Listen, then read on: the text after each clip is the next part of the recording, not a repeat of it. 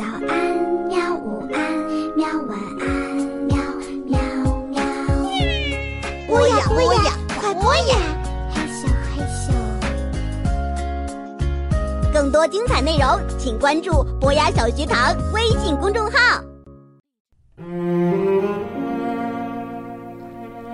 名人传记：安妮·弗兰克，《黑夜中的星光》。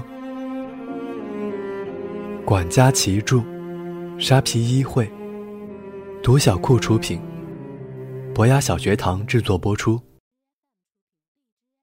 一九四二年十一月十日，星期二，亲爱的吉蒂，大新闻，我们要接纳第八个人了。真的，我们一直认为这里有足够的地方和食物，可以再住进一个人。我们只是担心这会给克莱曼先生和库格勒先生带来更多的麻烦。但是，现在我们听到犹太人的可怕遭遇变得更骇人听闻了。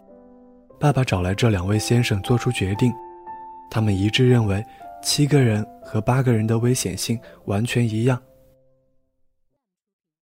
十一月中旬过后，第八位成员搬了进来，是位名叫杜塞尔的牙医。大人安排杜塞尔先生与安妮共享他原来的小房间。安妮原本不太乐意，但是爸爸说救人一命胜过天下任何事。安妮最后还是同意了，甚至还主动提供一些物品给杜塞尔先生。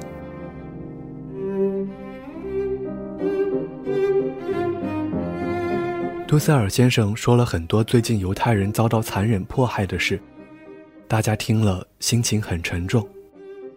杜塞尔先生说，他很喜欢小孩，并且自认对付小孩很有一套。但是他才搬进来几天，安妮就开始受不了他了，因为他老是批评他这个，批评他那个。安妮似乎成了秘密之家三个小孩中最不守规矩，而且最需要管教的一个。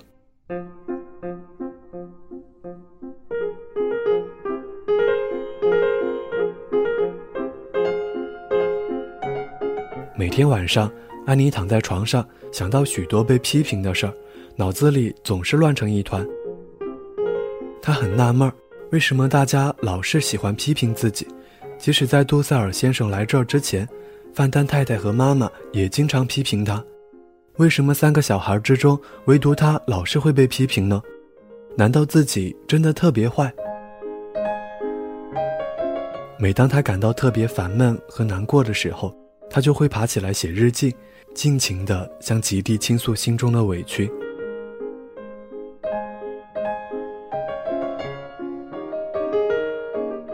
大家都渴望能够再从收音机里听到有关战况的好消息，但是一直等到一年的三月中旬，都很失望。一九四三年三月十八日，一度播报土耳其也参战了，大家都很兴奋。以为战况马上就会出现令人期待的进展，然而却在焦虑等待一个小时之后得知，原来土耳其还没有参战，只是很可能在不久之后会放弃中立的立场而已。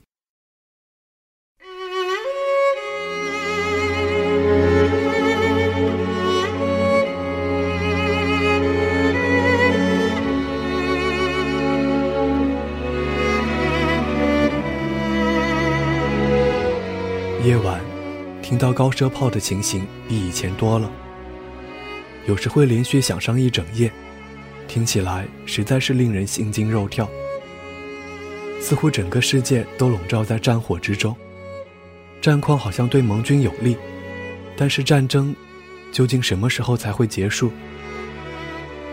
谁也不知道。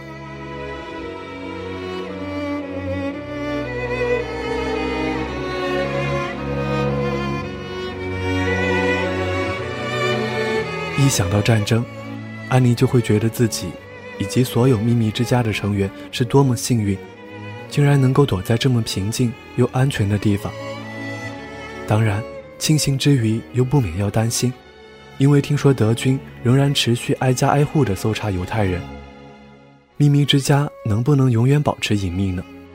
没有一个人有十足的把握。有时，安妮从窗户偷看外面的街道。如果刚巧看到貌似犹太人的行人，也会让他感到很难过。他总觉得躲起来是背叛了自己的同胞。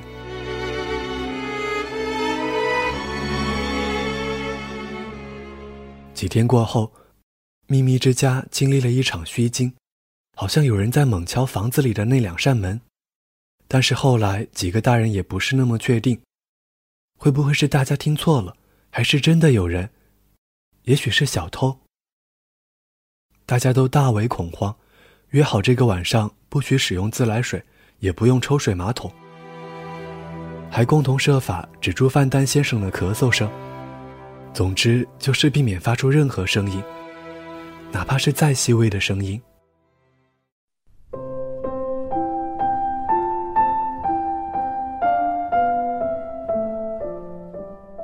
一九四三年三月二十五日，星期四。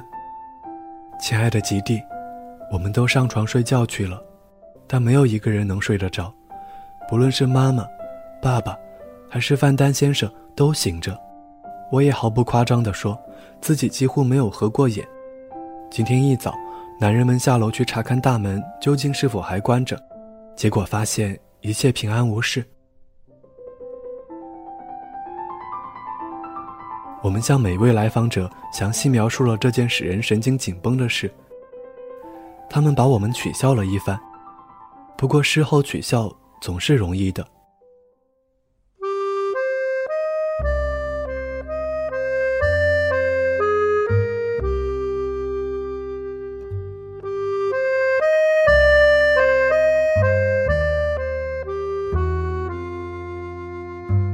尽管安妮努力学习速记来排遣生活，并且设法让自己过得开心一点，然而不愉快的事其实很多，尤其是争吵，无休无止的争吵，在妈妈和安妮、范丹夫妇和爸爸以及妈妈和范丹太太之间震荡。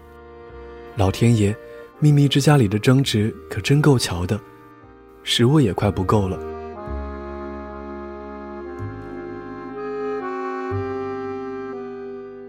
时间过得好快，转眼又到了六月十二日，安妮的生日。爸爸特地为她写了一首生日诗，大家也想尽办法送给安妮一些小礼物。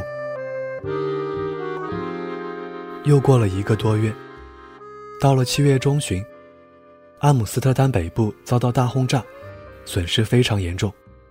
广播中说，街上全部都变成废墟，至少有两百多名老百姓不幸罹难。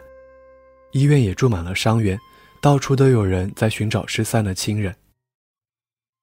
从这以后，安妮只要一听到从远方传来的飞机声，就不寒而栗。接二连三的空袭好像永远都不会停止。有一次，炸弹的落点距离秘密之家这栋建筑物很近，大家都感觉得到房子像地震似的剧烈摇动，一个个吓得面无血色。九月八日，星期三晚上，大家终于从广播中听到一个好消息：意大利无条件投降了。这个喜讯令所有人大感振奋，但又无法太乐观，毕竟战争还没有结束，而且要担心的事还有那么多，比方说，在秘密之家里住了一年多，大家相处得越来越糟糕，争吵不断。安妮甚至常常搞不清楚谁跟谁在吵架，谁又跟谁和好了。要忘掉这一切的唯一办法就是学习，因此她拼命用功。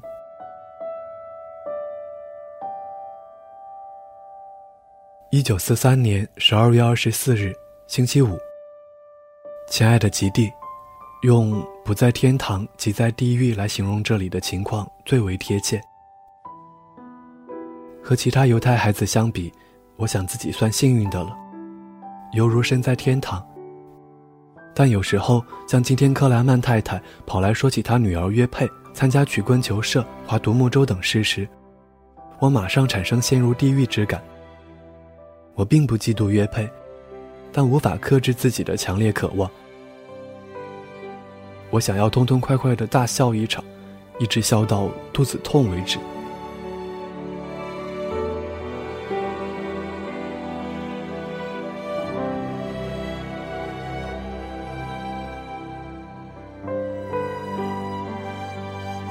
一九四四年，又是新的一年。一月二日这一天，一早起来没什么事做，安妮心血来潮，翻翻自己这一年多来所写的日记，看着看着竟激动不已。天啊，我竟然写了这么多妈妈的坏话，她感到十分惊讶。再仔细看了半天，安妮觉得有很多地方似乎都应补上“事过境迁，已成往事”八个字。安妮有些懵懂的觉察出，或许自己是长大了吧。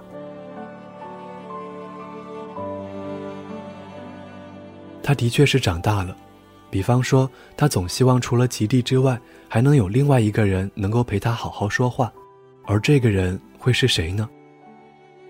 不知何时开始。安妮觉得彼得似乎越看越顺眼。接下来很长一段时间，彼得成了安妮的生活重心之一。他没事就老喜欢往彼得的房间跑。这两个大孩子似乎总有说不完的话，就连大家共进晚餐不能单独相处的时候，两人也拼命地用眼神打电报。爸爸特别为此找安妮谈过，但也没有做太严格的要求。或许爸爸了解安妮正值情窦初开的年纪。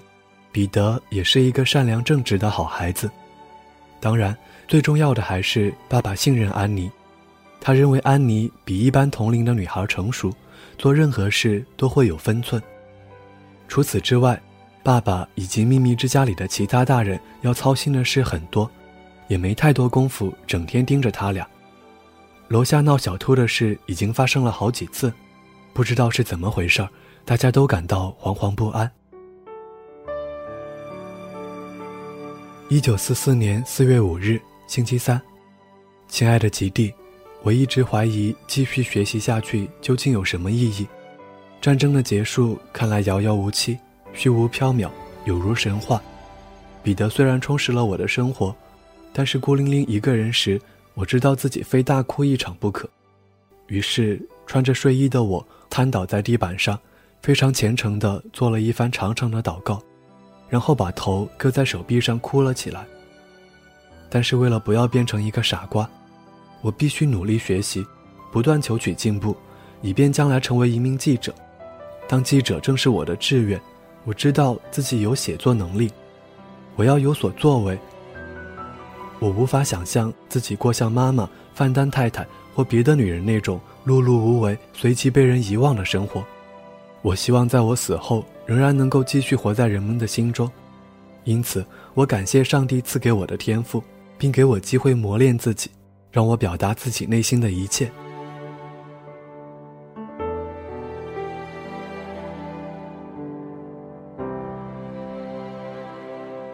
六月六日一大清早，所有秘密之家的成员终于又重燃希望，因为这天是 D 日，诺曼底登陆作战终于开始了。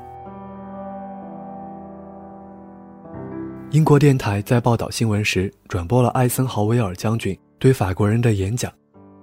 他说：“今天是地日，激战很快就会开始，胜利很快就会到来。一九四四年是完全胜利之年，祝大家好运。”多么令人振奋啊！大家都忍不住一再热烈的讨论。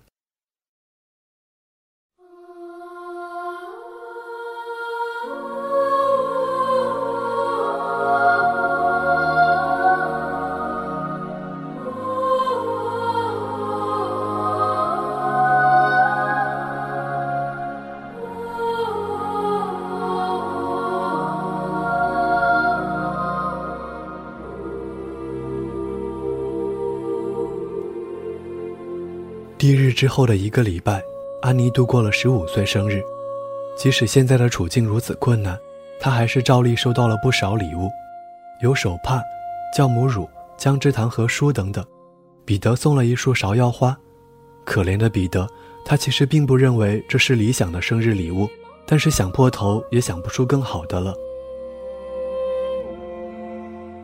大家都十分关心最新的战况以及目前的粮食存量。马铃薯已剩下不多，现在每个人用餐时都要数一数自己吃了几个，这样才知道还剩下多少。也许是夏日的脚步近了吧。六月中旬以后，安妮对大自然的一切越来越向往，真想不顾一切冲到外面去，体会一下蓝天、白云、鸟鸣、月光，所有过去她并没有特别留意的一切。然而，在战争结束之前，他还是只能透过老旧窗帘的缝隙偷偷瞭望外面的世界。安妮觉得越来越有希望了，事情似乎都在顺利的进行，说不定十月份就可以上学。彼得曾经对安妮说：“以前看到他的时候，他总是被同学们包围着，一看就知道是团体的中心。”安妮不免心想，等他再回到学校的时候，是不是还能像以前一样受欢迎？当然，他也很清楚，应该先改正自己的很多缺点，让自己变得更好。